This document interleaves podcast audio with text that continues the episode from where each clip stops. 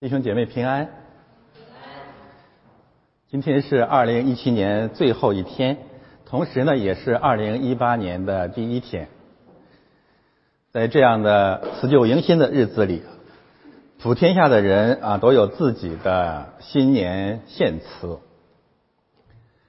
世界之王的新年献词啊，一言以蔽之，就是两个字：钱。我。主日正道的新年献词也是两个字，就是爱神。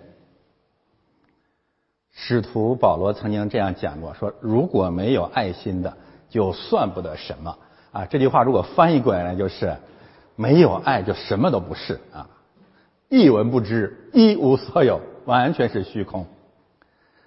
使徒约翰说，没有爱心的仍然住在死中。所谓九层之台起于垒土，千里之堤溃于蚁穴。但是我们的主耶稣怎么说呢？他说：“我要把我的教会建造在这磐石上，阴间的门不能胜过它。”教会靠什么胜过阴间的门？从一年到一年不断从胜利走向更大的得胜呢？就是靠的是爱。每个人都渴望爱，但到底什么是爱呢？上个主日啊，我们借着创世纪二十四章一到九节，借着一幅图画，就是圣灵指给我们婚礼这张照片，让我们认识神的本性，神就是爱。今天我们要借着创世纪二十四章十到三十三节这段经文，借着一个叫利百加的女孩和骆驼的故事。来认识到底什么是神的爱。上个主日，神就是爱。这个主日，到底什么是神的爱？我们大致上可以讲啊，有两种爱，一种是人的爱，一种是神的爱。看左边这张照片，我们借着它来讲一讲什么是人的爱。然后我们看右边利百加的画像，我们来讲一讲什么是神的爱。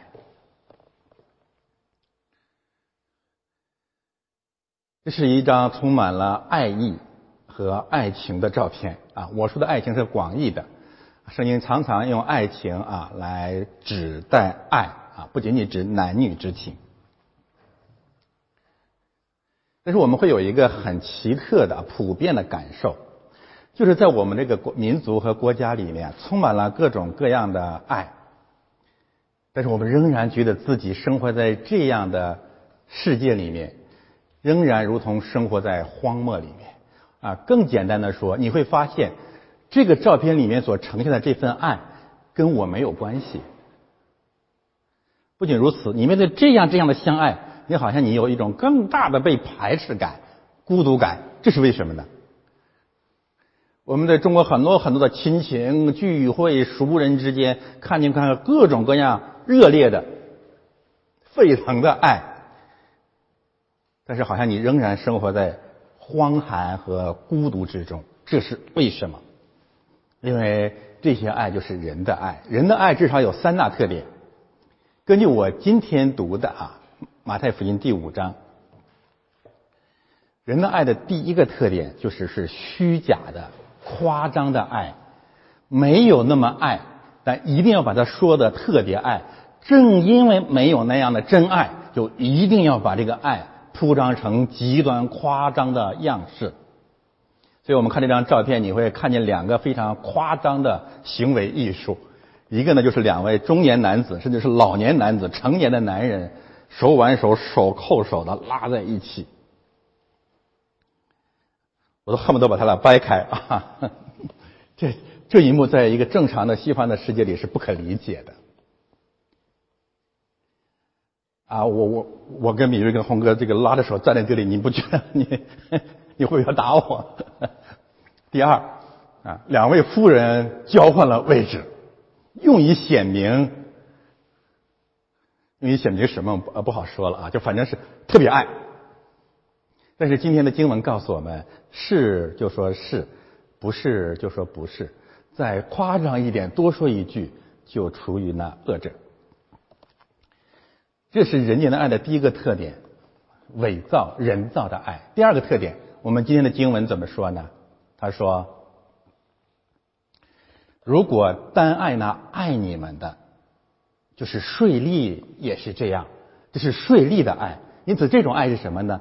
这种爱是有目的的。税吏这个罪人的概念啊，指向两种偶像，一个是官吏啊，官吏，税吏是那个官吏的吏，权柄。”第二个呢，指的是税是指金钱，也就是说，我们这种人的爱，不是爱本身，它是一种手段，它真正的目的是权力和钱财。爱不是目的，权力和钱财才是目的。所以我们没有真爱，只有手段的爱，有条件的爱。第三种，今天的马太福音告诉我们，如果单问你弟兄的爱。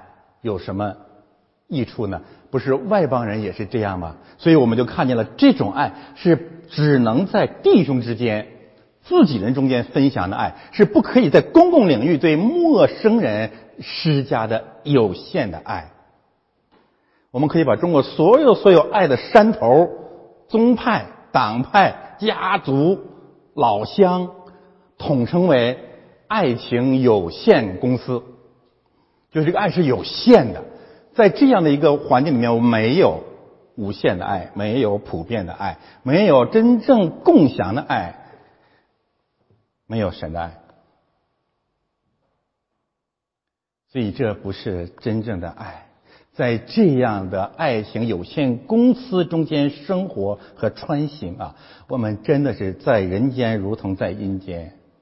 在人群如同在荒漠，这是我们极为真实的感受。正因为如此，上帝要借着一个新的画面，借着一个叫利百加的女孩，让我们看见有另外一种爱，就是神的爱，为整个人类在新年里面存留，把我们带到一个全新的生活里面，并且吩咐普天下的教会要把这种爱见证出来。现在我们来看创世纪。二十四章十到三十三节，认识一下这位美丽的利百加。翻到下一页。今天小令读经很有很有，我很有得着啊！我第一次注意到利百加倒过来是加百利，这个他是一位美丽的天使。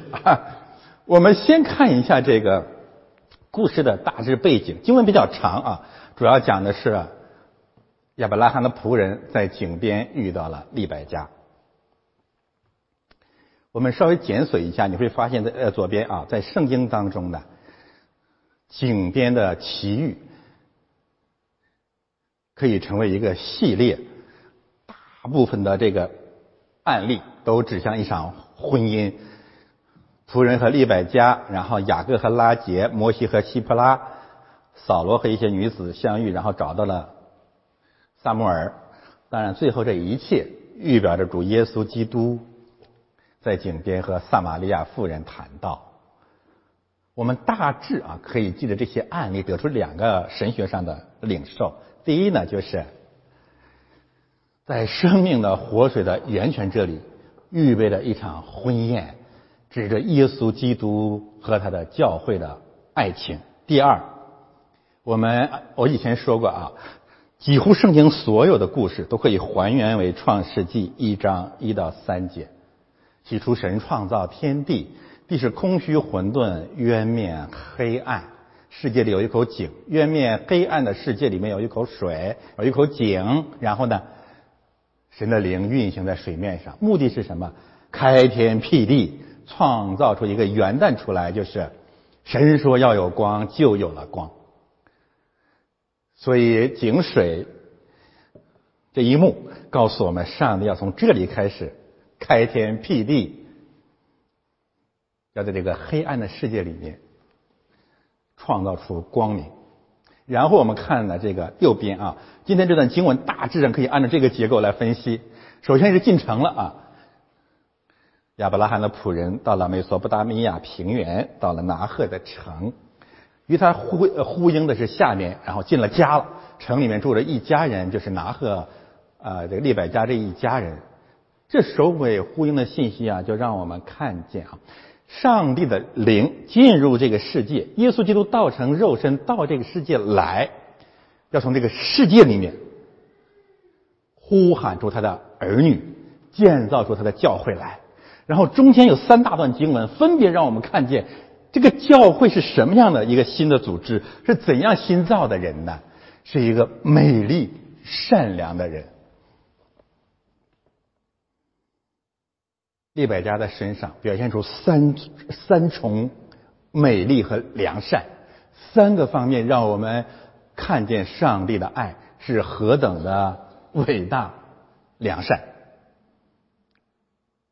这是圣灵在利百加身上的工作。我们知道希伯来文啊，这个圣灵这个词跟风这个词是一个字。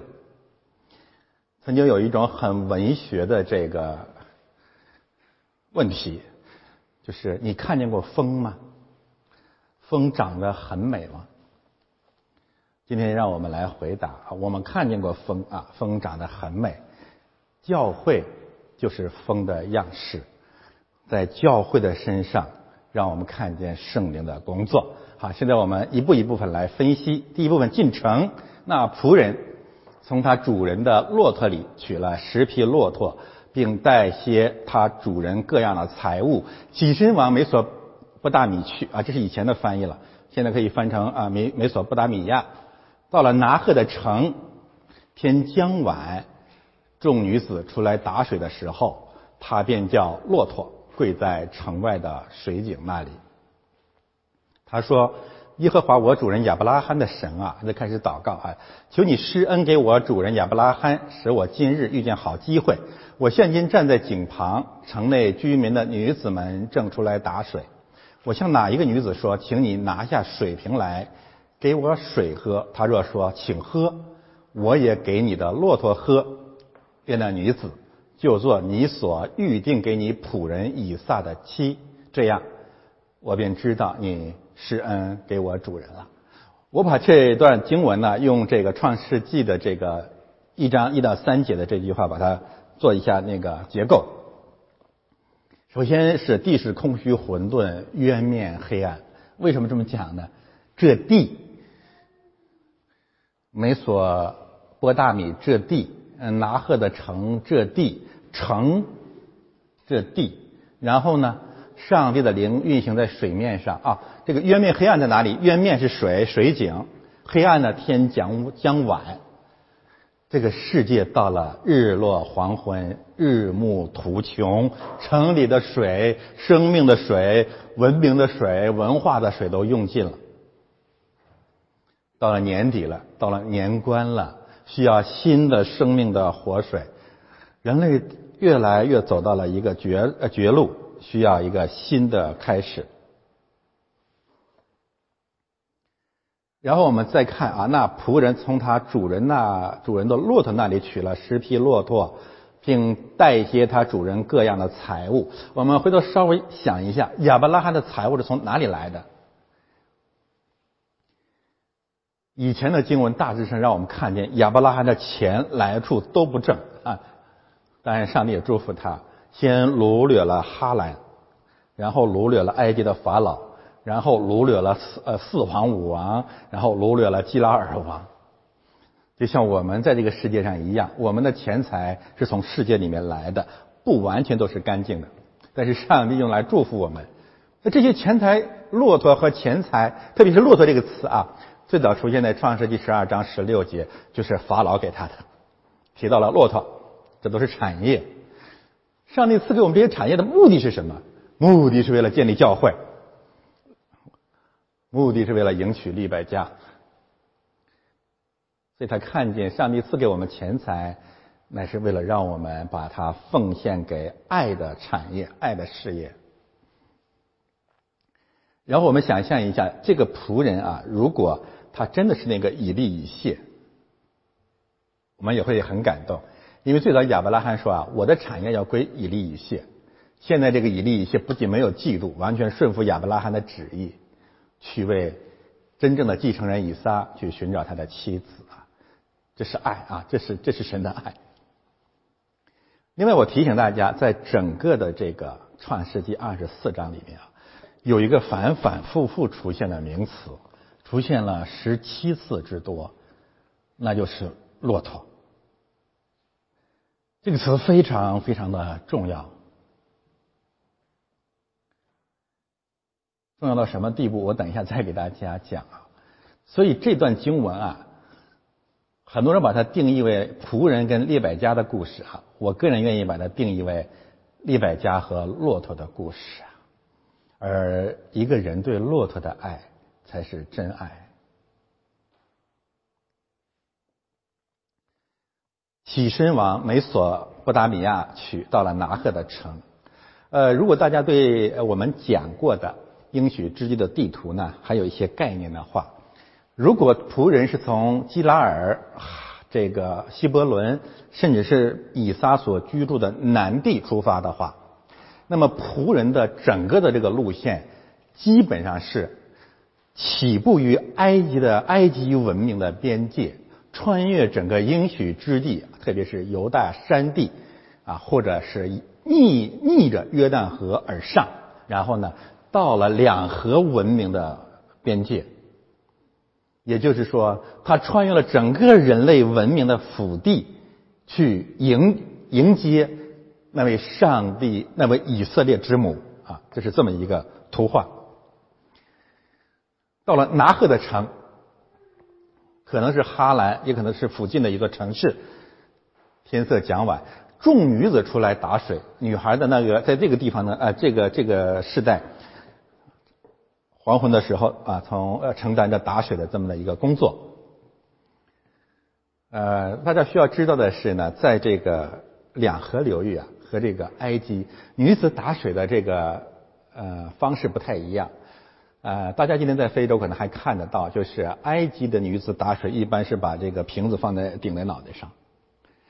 两河流域的女子啊，利百加她们这些女孩呢打水一般是两种姿势啊，扛在肩上。或者夹在肋下啊，我们可以看见相关的图画。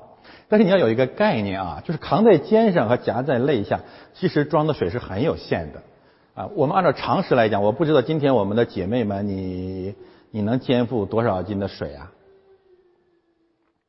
但是你不能跟伟大领袖比啊，伟大领袖肩扛两百斤麻袋，可以走多少路不换肩啊？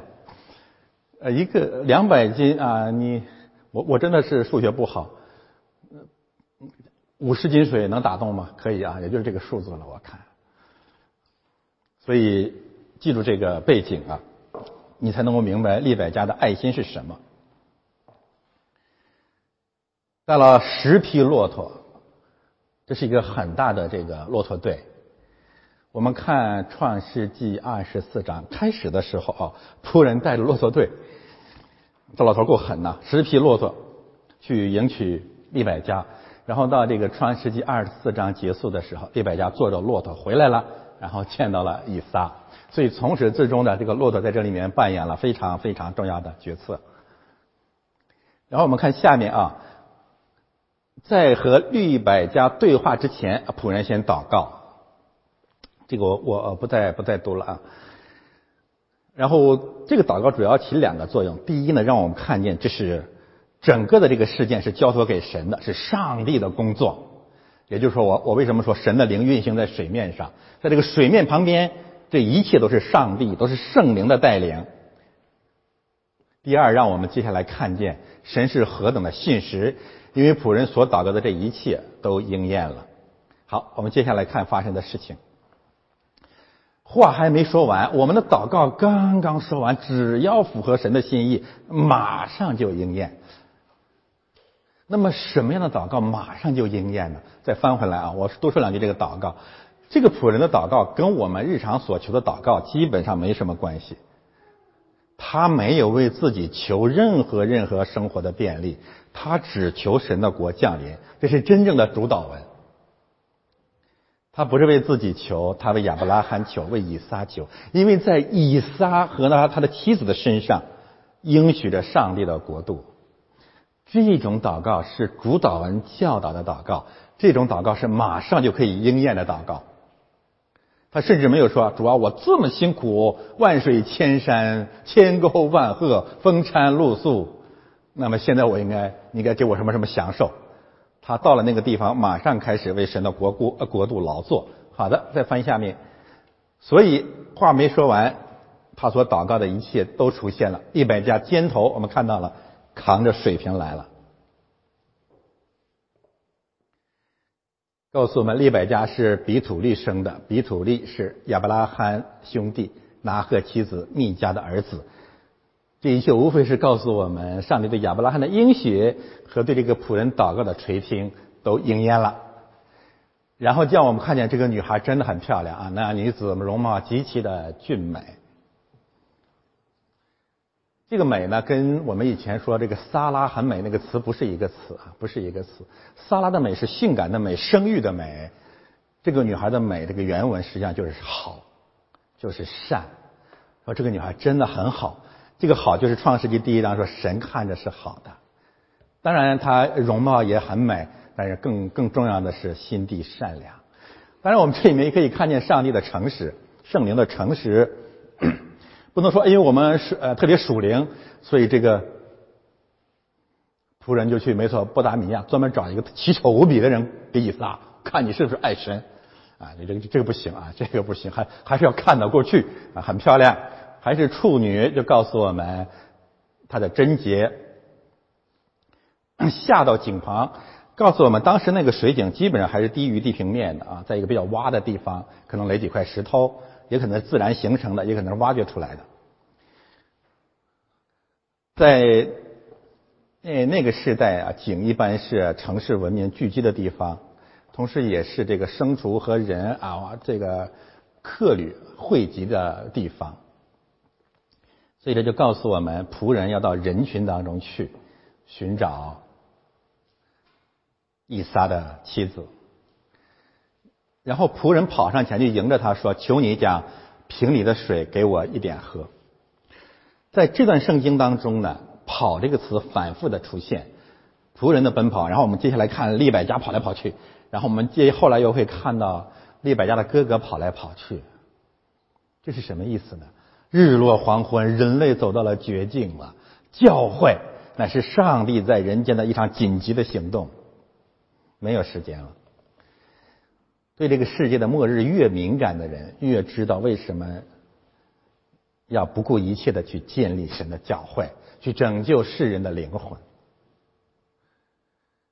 这种紧急状态，我们知道在马可福音里面表现的极为充分。耶稣急忙起来，耶稣急忙起来，耶稣急忙起来。这是一个奔跑的黄昏，这是一个在世界的末日，教会要起来不断的奔跑的日子。因为二零一八年我们跑得更美、更快。女子说：“我主请喝。”就急忙拿下瓶来，托在手上给他喝。女子给他喝了，就说：“我在为你的骆驼打水，叫骆驼也喝足。”他就急忙把瓶里的水倒在槽里。看见“跑”这些字，急忙然后跑，跑到井旁打水，为所有的骆驼打上水来。这段经文啊，值得我们把它背下来，让我们看见我们人机上帝到底啊用什么来开天辟地？我们的生命，我们的这个世界最缺最缺的到底是什么？而神在利百家或者教会身上真正要见证出来的那个爱到底是什么？这段经文我们可以看见啊，神的爱有三大特点。第一，女子说：“我主请喝。”就急忙拿下瓶来，托在手上给他喝。这是什么爱？这是对陌生人的爱。真正的爱没有计算，不是熟熟人你是为了报答他以前的事儿，老乡亲友都没有。这是完完全全陌对陌生人的爱。这种爱是整个中国社会最最缺乏的，数千年来最缺乏的爱。我不能说绝无仅有，但是如果我们在西方移民稍微有一点经验的话，我觉得最感动我们的是这种爱。刚才我们看见那张照片，那种爱跟我们一点关系都没有，但是利百加跟这个仆人的爱跟我们完全有关系，因为那仆人就是我们。我以前跟大家分享过，我以前上神学院走这个蒙特利尔到多伦多的路线，每一次啊，当我这个飞车党抛车的时候，真的是，甚至说有很多很多陌生人，包括大卡车的司机停下来，你需要什么帮助？太感人了，真的太感人了。但是我要告诉大家，这是从神来的。我需要提醒大家的是啊，这种爱为什么利百利百家这种爱不是世俗的爱，不是他个人的修行，是从神来的呢？为什么？因为他是闪的家族的后裔，是蒙神拣选的。然后创世纪三十一章让我们有明确的经文告诉我们。亚伯拉罕的神就是拿赫的神，拿赫这个家族也是敬神的，虽然有诸多的败坏。这是神爱的第一个特点，没有计算，不为报恩，没有条件，不是手段，爱本身就是目的。严格来讲啊，基督教的爱不是善有善报的爱，我们信仰的不是这一套，这是佛教说的啊。我们信仰的是什么？善本身就是目的，善就是目的，爱本身就是目的。最多我们相信善有神报，但是神所报答给我们的，远远超过我们所求所想的。只有这种爱才是真正的爱，这是第一种爱啊，对陌生人的爱。第二种爱。女子给他喝了，就说：“我再为你的骆驼打水，叫骆驼也喝足。”这是对动物的爱，不要小看这种爱啊！因为对动物的这种爱，进一步再深刻的告诉我们，上帝的爱从神而来的爱是完全不求回报的。你爱一只骆驼，你能指望骆驼说谢谢啊？我要给你弄点水喝。对动物的这种爱。从灵魂的深处反映了基督的形象。今年年底，啊，中国人在在在创造虐待动物的丑闻。前几个月我们分享了中国移民在澳洲屠戮袋鼠的暴行。最近几天，他们在泰国拉大象的尾巴被大象踩死。当然有一些细节啊，有些说不是是什么什么拉的，我们不管它了。就是这个现象本身是具有普遍性的。我们你你看一个孩子啊，一个人，他到底有没有从神的爱？我觉得有一个最简单最简单的一个见证，你看他怎么对那些小动物，这不是矫情啊，这不是矫情，对动物的爱。当然，上帝是公平的。你爱动物，动物真的就会繁荣昌盛；你虐杀动物啊，你登峰造极的把它做成中餐，你到处去猎杀，不给他们留一块之地，割尽田角，消灭一切野生资源，结果就是可怜江山贫道骨。加拿大是蒙福之地，有一个最伟大的见证。就是万事啊万啊百种动物在这里面找到了真正精神的家园。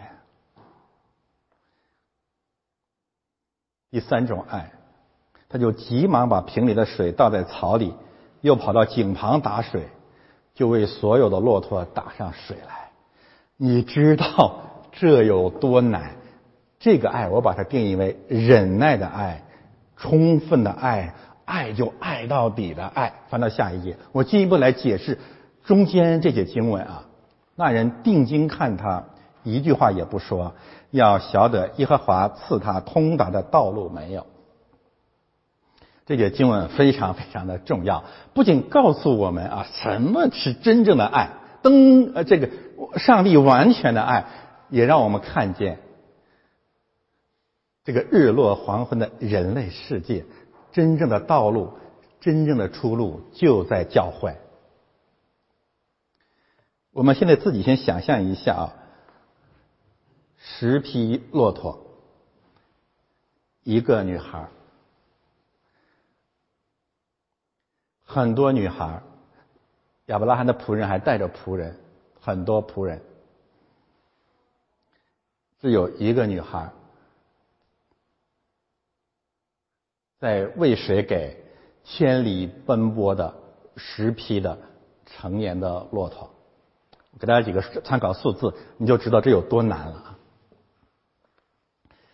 骆驼同志喝水有两大特点，第一是非常的快，他要带这个十匹马，你不用感呃感慨利百家的爱，那是十匹骆驼呀。我们的主耶稣曾经说过啊，有钱的人进天国比骆驼穿针眼还难，因为在那当地的那个环境里面，骆驼是最大的动物了。一般来讲，骆驼呀，这个一分钟可以喝十公斤的水，你就知道骆这老头有多狠啊！这利百家这个小姑娘，这真是累死了呀！刚倒进去没了。另外，你知道一匹成年骆呃成年的骆驼啊，如果很渴的时候，它能喝多少水吗？一百三十公斤，一百三十公斤，大约相当于他身体的三分之一的重量。我数学不好，你自己算啊。这个十匹骆驼，每匹骆驼一百三十公斤的水，一千三百公斤。小姑娘提提了那么点一个小瓶子，一个人楼上去下去上去下去。更可气的是，那人定睛看他，一句话也不说。我告诉大家啊，人的爱心啊，你到底没有真爱？其实最难的就在这一幕。第一，这事没完没了的，偶尔表演一下爱心，那那很容易啊，是吧？问题是这个事你真的很难，很累呀，很苦啊，把把这个爱进行到底是特别特别难的。所以保罗对爱怎么定义？恒有忍耐，这是第一个阿利巴加的爱极难极难的考试。第二个爱，第二个比较难在什么地方？我们都是人啊，你能想象第二个比较难在什么地方？就是这点事就我一个人干，所有人都在看着，那不气死我了吗？凭什么呀？也就是说我如果真爱啊，假爱是什么？假爱就是我这个爱是我跟别人的关系，就我这个爱得有人夸我呀，得有人表扬我、表扬我呀，得有人参与呀、帮助啊、赞美啊，没人搭理我，就一个人干，我凭什么要干这个呢？所以，亲爱的弟兄姊妹，在教会里这种这这两种爱，我们都是很难的。比如你在教会里侍奉，偶尔一点还可以，一直这样干，你愿意吗？第二，就我干，别人都不干；就我一个人奉献，别人都不奉献。算了，我也不干了。我我要告诉大家，整个世界爱心的冷漠就是这样下来的，就是这样下来的。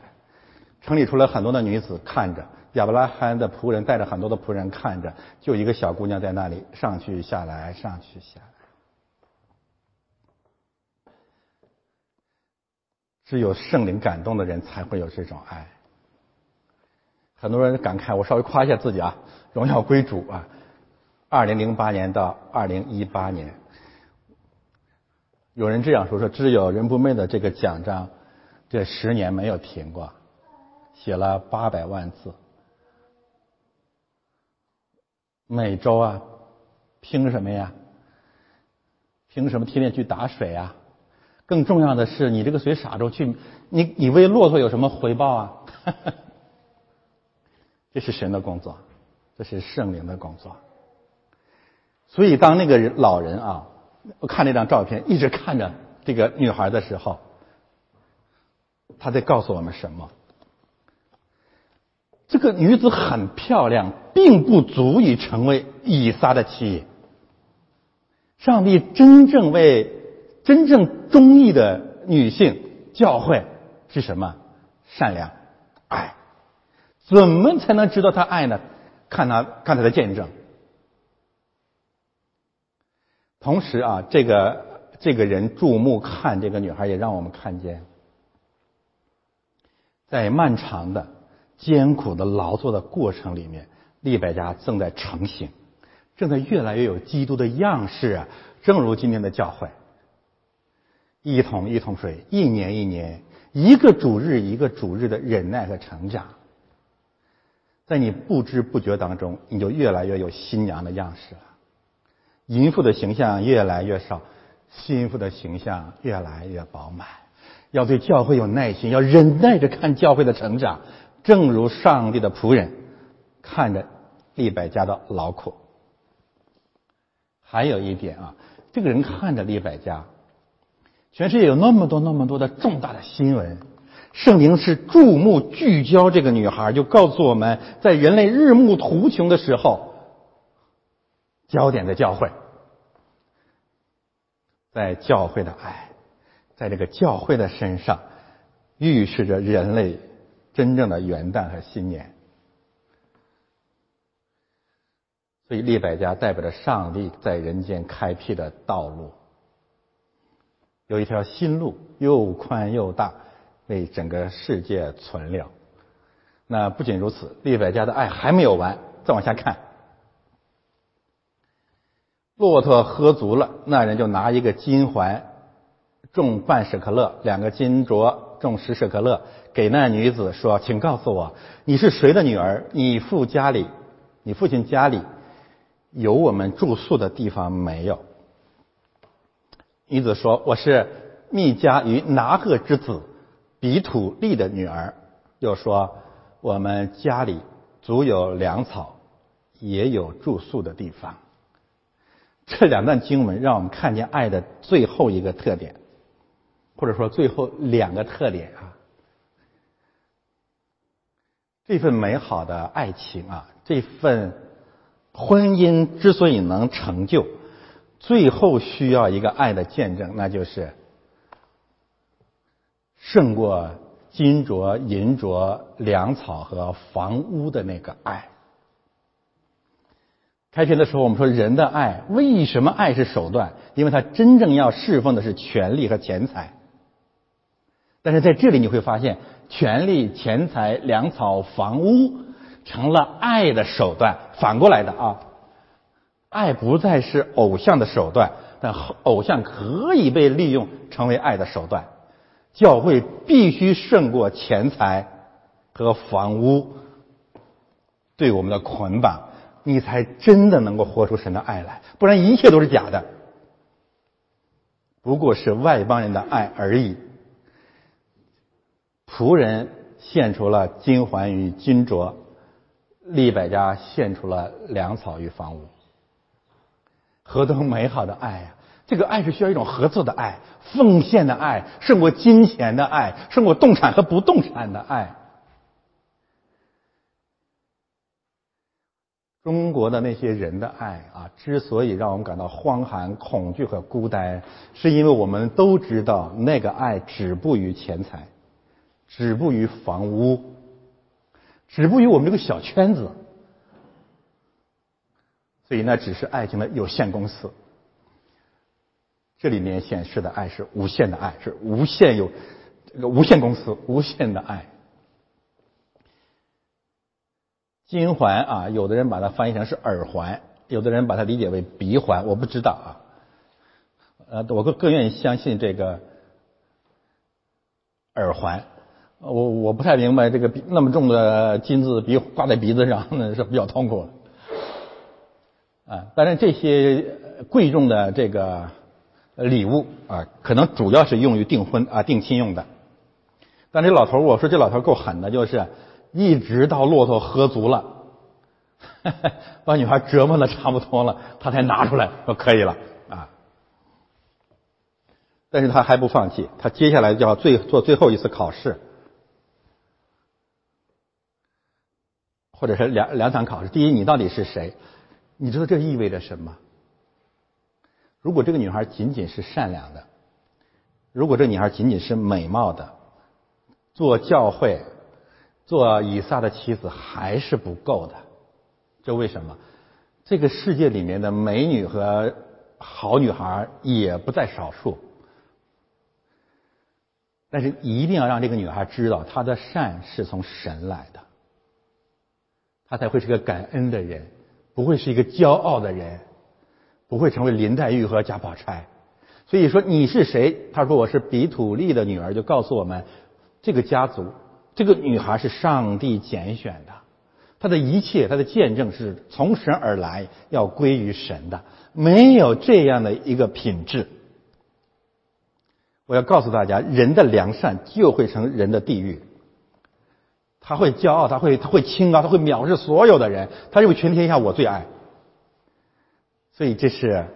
第三个条件啊，第四个条件，我们看你父亲家里有没有我住宿的地方。这种爱，我们把它解释为接纳的爱。一个人啊，一个善良的人，可能很美，也可能愿意帮助人，但是有一点他不愿意做，那就是你离我远点我们的家你是不能来的。这种不是真爱。耶稣基督为什么要道成肉身？因为他要接纳我们，他愿意给我们认同、接纳啊，到我们家来住，就是说我对你是放心的，我对你是平安的，我对你是没有保留的，我对你是开放的。这种爱才是真爱。特别是中国一些知识分子那种清高，他他在街上、在公共领域怎么表现爱都可以，但是你你我的家是不会向你开放的。我们没有神的爱。这太难了，最后这个我觉得是特别特别难的，所以这个老仆人说：“最后这一关你能不能过？”你们还记得主耶稣这个呃找使徒的时候，那个使徒其实问他一个问题，就是“先生在哪里住？”主耶稣说：“你们来，你们来看。”我们回到开篇那个那张照片上去，无论怎样夸张那种爱。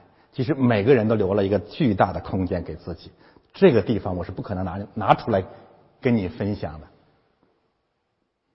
我们的主不仅让我们住在他里面，他甚至把他的身体和血说：“这是我的身体为你舍的，这是我的血为你流出的，这是真正的爱。”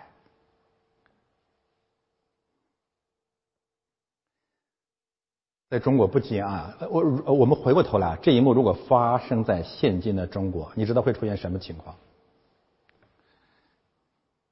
千里跋涉的一个老头来了，来到了我们北京的街头，碰见一些美丽的女子。首先，我们想的是离这老头远点，走这么远，他粘包怎么办啊？他是不是要碰瓷儿啊？他没水喝，倒在地上，关我们什么事啊？第二，他又不是高富帅，帮一个高富帅可以，帮一个老头有什么意思啊？对吧？所以情欲的爱不是真爱。这里为什么说帮一个老人啊？这就证明利百家帮他是没有任何意义的，没有利益，甚至没有情欲。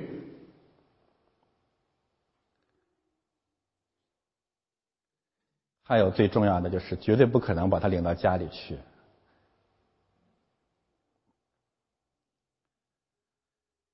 有的时候我们真的是非常非常的绝望。那我们回过头来想一想啊，人在人间，一个人在一个陌生的地方，如果这一个最基本最基本的上帝的形象被拿走以后，我们生活还有什么意义呢？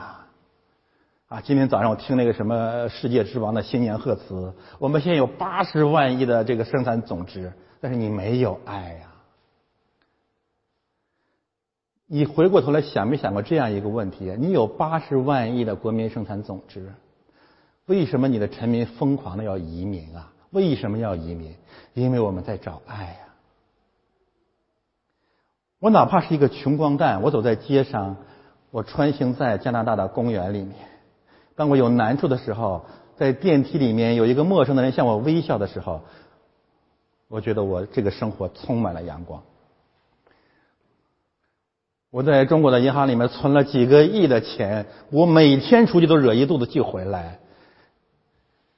就像使徒约翰说的：“没有爱，就住在死亡中。”如果几十年都是这样生活，那你问问没问过你自己？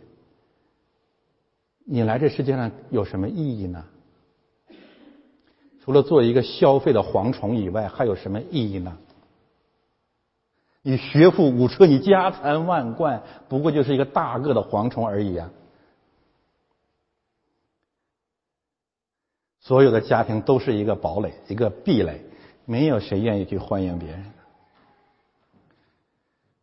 上帝看见了我们这样的绝境啊，所以有利百家的见证。二十六节到二十七节，我们看见的是什么呢？就是这个仆人开始感恩，这个感恩还是让我们看见刚才两大真理啊。第一，这一切都是神做的，要把荣耀和赞美都归给他。第二，上帝真的是很信实啊，他所应许的。全都在这里应验了。利百家啊，这个仆人现在确认，这个利百家就是他要找的人。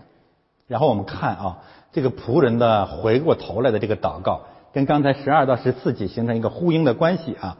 耶和华我主人亚伯拉罕的神是应当称颂的。这里面在讲什么呢？这个仆人啊，没有把这个爱情这份美好的见证归功于他自己的辛苦，也没有归功于利百家的良善。他说这是上帝做的。他没有接坐下来亲笔题字向利百家同志学习。他说要感谢上帝，这是一个理性的社会。第二，他说。因他不断的以慈爱诚实待我的主人，第一点归功于神，第二点呢纪念亚伯拉罕。我们如果成就什么事情，首先想到我我我我。现在为什么中国的很多教会动不动就讲个人见证啊？你算什么？你为什么要讲啊？你讲的目的是什么？无非是上帝对我特别特别好。我为上帝为什么对我特别特别好呢？因为我很优秀啊，因为我很属灵啊。所以接下来我们看那个仆人的感谢，第二步归给了亚伯拉罕。最后一步，第三步才说耶和华引领我，把自己放在最后的一个位置上。但是告诉我们什么呢？告诉我们，我之所以走到这样的一个地步，那是因为上帝的带领。这不是我的聪明，不是我的幸运啊，都是神的工作。这里面有两个比较关键的词，大家看一看，一个是慈爱，一个是诚实。爱和真理啊，这个诚实跟真理在希伯来文当中是一个字，就上帝对我们的这种带领和祝福啊，总是从两个方向同时临到，爱，然后真理。我们也看到了利百家的见证，它既是爱的见证，又是真理的见证。他既有良善，但同时又知道怎么按照真理去管理、去对待自己的善良。这是教会。好，我们翻到下面。现在呢，我们来看一看另外一个重要的人物的出场。女子跑回去啊，照着这些的话告诉她的母亲和她家里的人。呃，我一直在想啊，这句话到底是什么意思？我现在也没有完全想清楚。我发现这个利百家这个女孩啊，跟她的妈妈的关系好像一直不错。这是我个人的一个一个感受啊，这没没有什么圣经上的根据啊，就是一个女孩啊，她是个善良和健康的女孩，可能有一个特点就是跟母亲的关系要好。一个女孩如果跟母亲的关系处于长期的冲突的状态当中，她的性格一定会很变形的，甚至会早恋。他可以跟父亲保持一种。呃，慈父嘛，保持一点的距离，但是跟母亲要要要有个比较良好的关系，啊，大家可以自己去想一想，这个道理是不是对的啊？所以我们看见了利百家的善良，一个方面来自于上帝，另外一个方面可能来自于他的母母爱。这也告诉我们每一个母亲的责任啊，你怎么让你的儿女有一个健康的良善的品格？那首先你要爱他，一个蒙爱的人才可能去爱，他的爱太多了，他要分出去。一个苦大仇深的人，到任何地方，到任何教会，到任何公共领域，就要跟人吵架，看什么都不顺眼的人，一眼我们就看出来了，他缺他缺爱，他缺爱啊！他所有所有的争吵，就像一个孩子。他的争吵的目的是什么？获取注意力。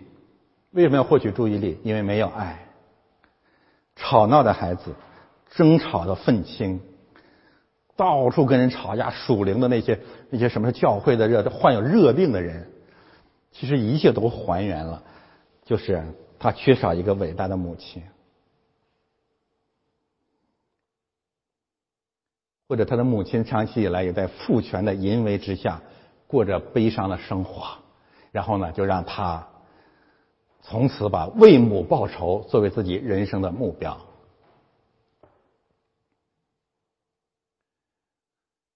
也许这是真的啊！但愿基督徒的家庭从父爱和母爱开始啊。然后我们看到另外一个这个人物，就是利百家有个哥哥名叫拉班，这是一个很重要的人物。这个人物啊，在雅各和拉姐的故事里面，会扮演更为重要的角色。我们回过头来再去看他啊，他是利百家的哥哥啊，他的女儿呢叫拉姐，他的女儿嫁给了雅各，雅各是利百家的儿子啊，记住这些这这些关系。拉班的意思是白色的，那有人解释呢，就是说明拉班是一个。呃，可能是一个呃崇拜月神的啊，这个嗯不是很有根据。不管他了啊，呃，很多分歧在下面啊。拉班看见金环，又看见金镯在他妹子的手上，并听见他妹子利百加的话说：“那人对我如此如此说。”拉班就跑出来，我们又看见一个奔跑的人往井边去，到那人跟前。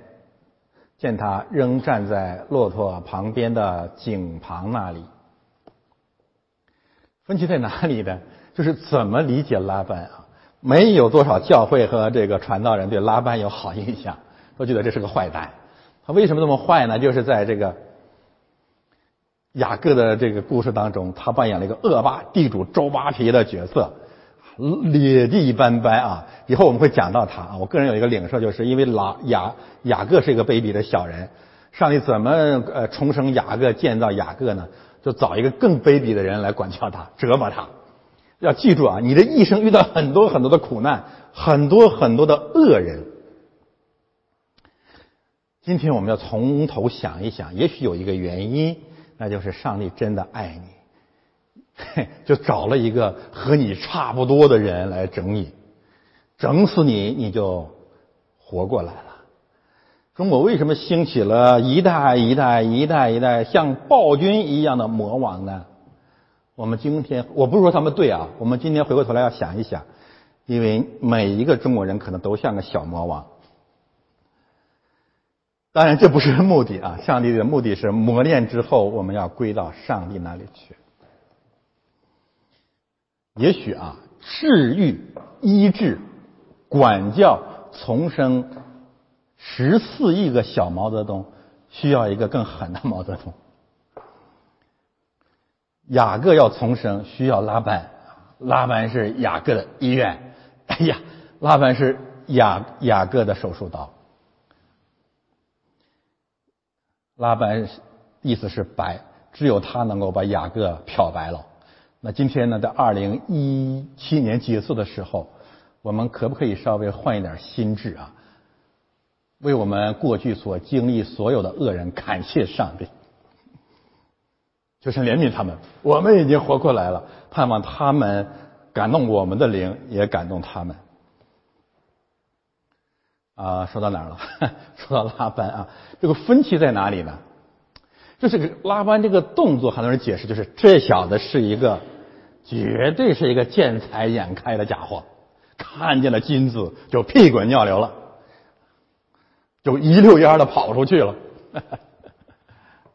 啊，我个人不愿意这么解释啊，因为圣经没这么说。我个人愿意理解的是什么呢？就是此时的拉班啊，还是一个敬畏神的人。我如何知道呢？三十一节啊，他知道呢，这个仆人的到来是从神来的。他说：“这个仆人是蒙耶和华赐福的。”利百加是个年轻的女孩啊，她可能不太知道金环、金镯是什么。拉班是过来人，他可能知道这是个聘礼。换句话说，上帝的救恩，上帝的恩典要临到这家，就是开天辟地的大事。这个两河流域这种文明古城当中，这个普普通通的人家，这个在家庭当中可能掌权的长子拉班，敏锐的意识到，我们这个家要开始一个元旦了，要有一个新的开始了。拿鹤人民从此要站起来了，所以他站起来就跑嘛。这是一个全新的时时候。当然，我们也看见啊，这个女孩蒙恩得救，她的爱心，她遭遇天使，她遇到了神的使者，然后呢，把整个家庭都带到了上帝的恩典里面。这就所谓常常我们说的“一人得救，全家蒙福”。所以亚呃拉班的奔跑，我个人不愿意把它看作是一个见钱眼开的一个举动，我愿意看成是圣灵的感动去差遣他。那我们怎么理解到后来的变质和变坏呢？这个我称之为拉班现象，我最后再给大家去讲。然后我们看啊，他跑到井边说：“你这蒙耶和华赐福的，请进来。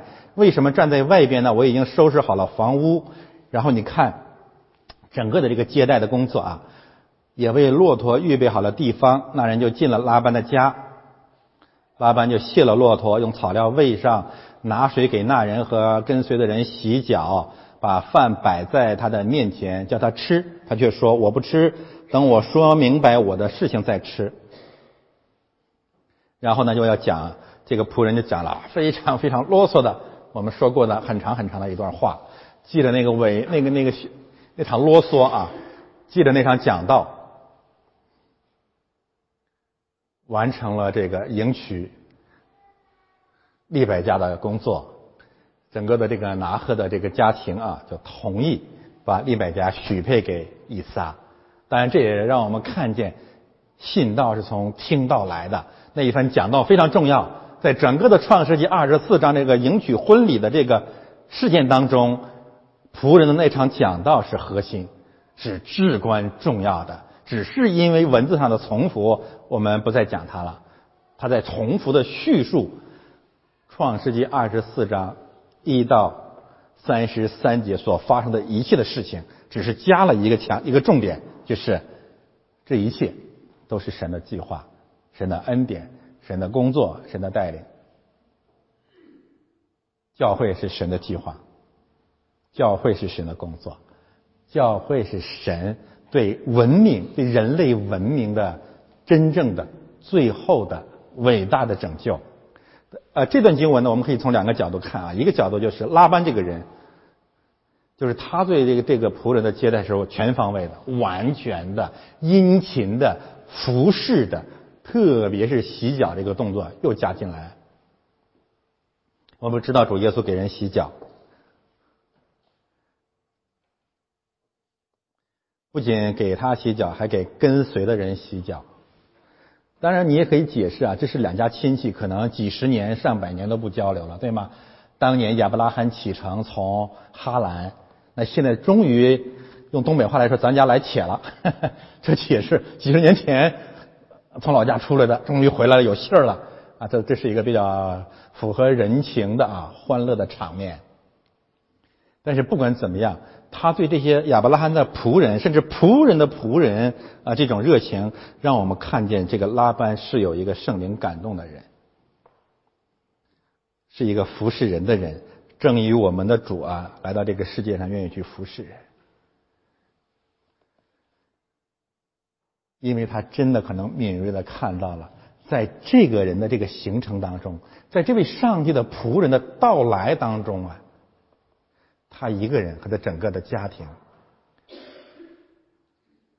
要进入上帝的国度，这是前所未有最伟大的一个更新啊！万象更新，这是真的。第二个方面，我们看见这个仆人的反应，他的反应是什么呢？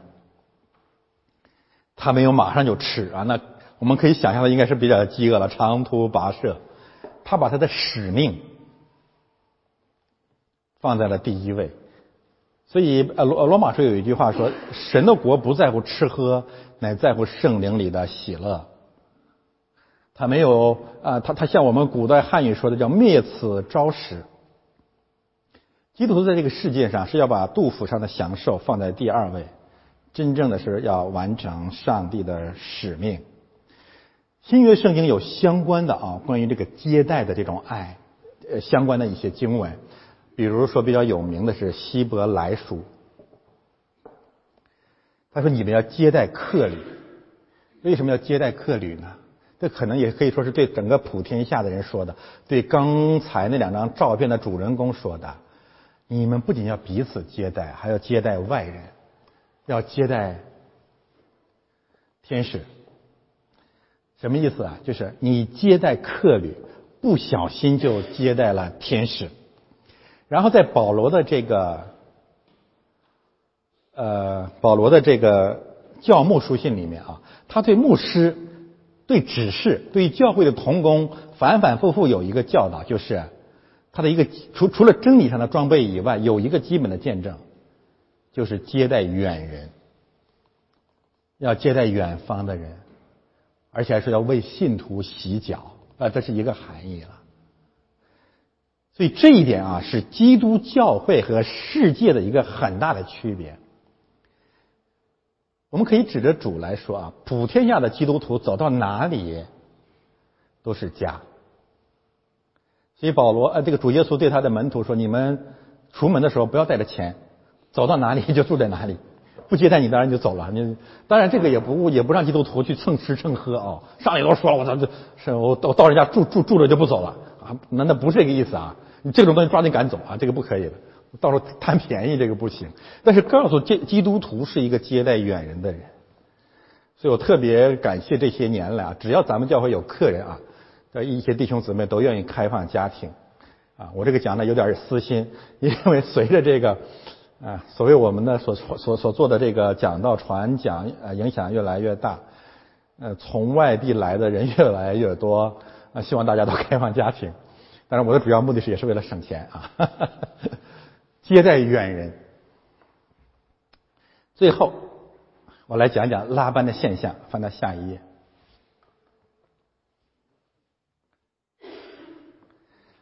在这根据创世纪三十一章啊，我们首先认为拿鹤的家族，包括利百加，包括拉班，他们本来呢都是一个很有灵恩的人也好，恩典的人也好，就是敬虔的人也好，但是后来就慢慢的变坏了。我们对这个世界啊，对历史啊，对个人的生命这个成长。要有一个跟进化论完全相反的见证，看见这是什么呢？这个世界，这座城市，这个文明，这个种族，这个这个千千万万个个人，如果没有教会，如果没有教会生活，他一定越变越坏。亚伯拉罕、以撒、雅各这个家族啊，那为什么能够不断的在神里面更新和成长？不是他们伟大。我们现在回过头来想一想，为什么？回过头来重新思想创世纪十二章到二十四章，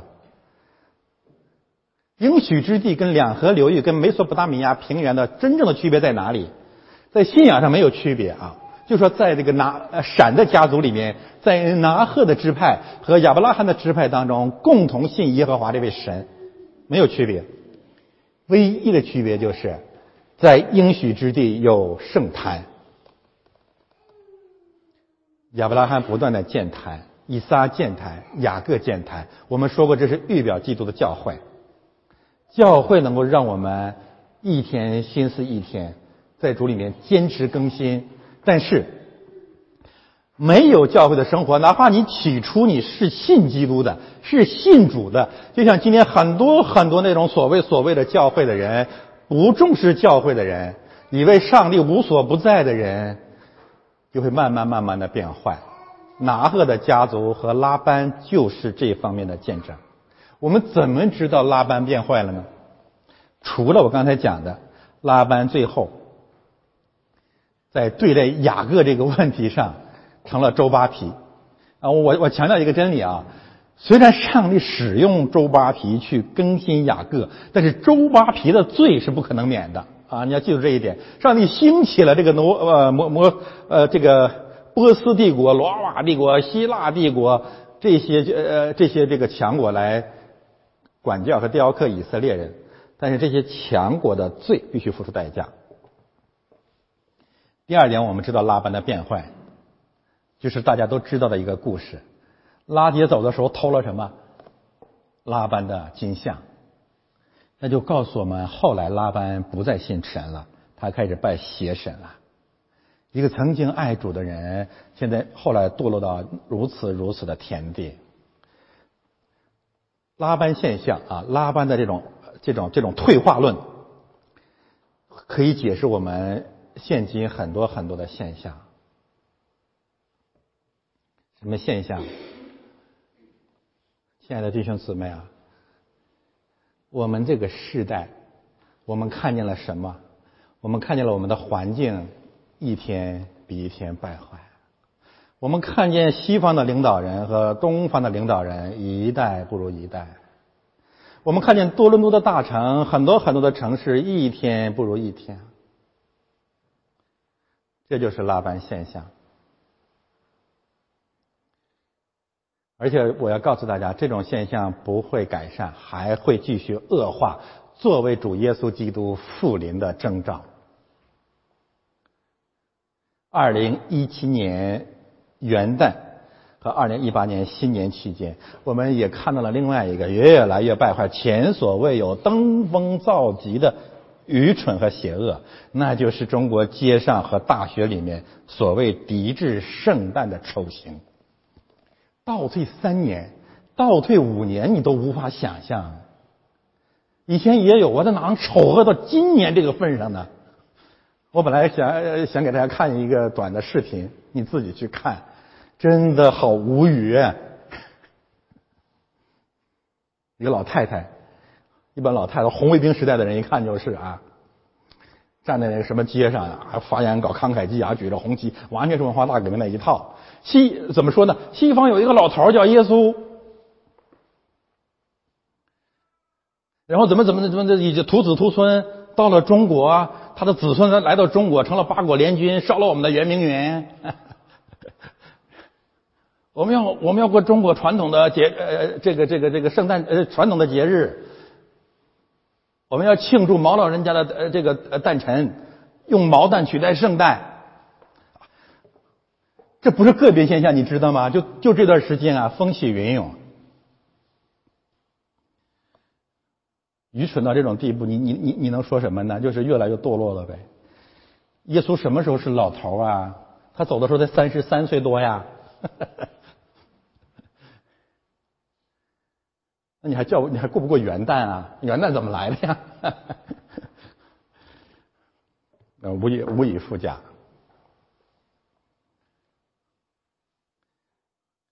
八国联军是耶稣的子孙吗？耶稣是亚洲人啊，巴勒斯坦人呐。而且我要告诉大家，八八国联军为什么要走啊？八国联军后来想明白了，你知道吗？说这个民族我们可惹不起，你给我土地我都不要，抓紧跑。然后呢，把慈禧太后弄回来了，说你的民族你来弄吧。所以慈禧太后回来又又又利用义和团，又杀害义和团。没有办法啊，就是这个世界啊，从这个小事让我们看见，这个世界越来越败坏，越来越败坏。但是神的爱啊，神的爱不变。面对这个拉班现象，面对每况愈下的人类的文明和我们的生活，我们的生存环境，神仍然仍然在呼喊啊，他的儿女从这个世界出来，去建立教会。二零一八年啊，我个人的看见是形势会更加更加的败坏。我今天早上听见伟大领袖的新年献词，我就完全不抱希望了。没有爱，只有钱和我。所以我我如果一定要做一点二零一八年的预测啊，跟大家分享吧，这完全是个人的看见。第一就是全球反华，第二是全国反 X。但是上帝的爱真的是不变的，因为什么呢？就在这样越来越败坏的愚蠢和末日当中啊，我们会在人类的地平线上看见什么呢？看见越来越多的骆驼，饥渴的骆驼出现在我们的面前。以弗所书啊。我们曾经说过，是关于建立教会的书信。以弗所书第四章三十二节经文一到六节告诉我们，一到十六节告诉我们建立教会。以弗所书啊十七到三十二节告诉我们，教会的目的是接纳骆驼，建造成为新人。这里面有节经文说，旧人是因为私欲的迷惑，渐渐变坏的。这解释了拉班现象，一代不如一代，就是因为私欲太强了。那怎么办呢？在教会里面穿上新人，一天天更新，有真理的仁义和圣洁。所以我们要准备好，准备好什么呢？在二零一八年的地平线上，会有十只高大的骆驼迎面走来，有一只骆驼叫掌权者。有九只骆驼，就是我们，就是我们的同胞，就是我们的亲人。我们是否准备好了，去喂养、接纳这些疲倦的骆驼？愿我们主耶稣基督的灵，使二零一八年的利百家更加的美丽。愿主耶稣基督的教会，在新的一年里更加的得胜。我们一起来祷告，天父，我们感谢赞美你，在这岁首年中，你加倍的来祝福你的教会，来怜悯你的儿女。求你给我们爱的能力，让我们在这个世界里面，不管世界如何，我们一如既往的去活出你的爱。愿你的爱胜过阴间的门，带领我们不断的更新，做新造的人。这样的祷告，奉耶稣基督的圣名。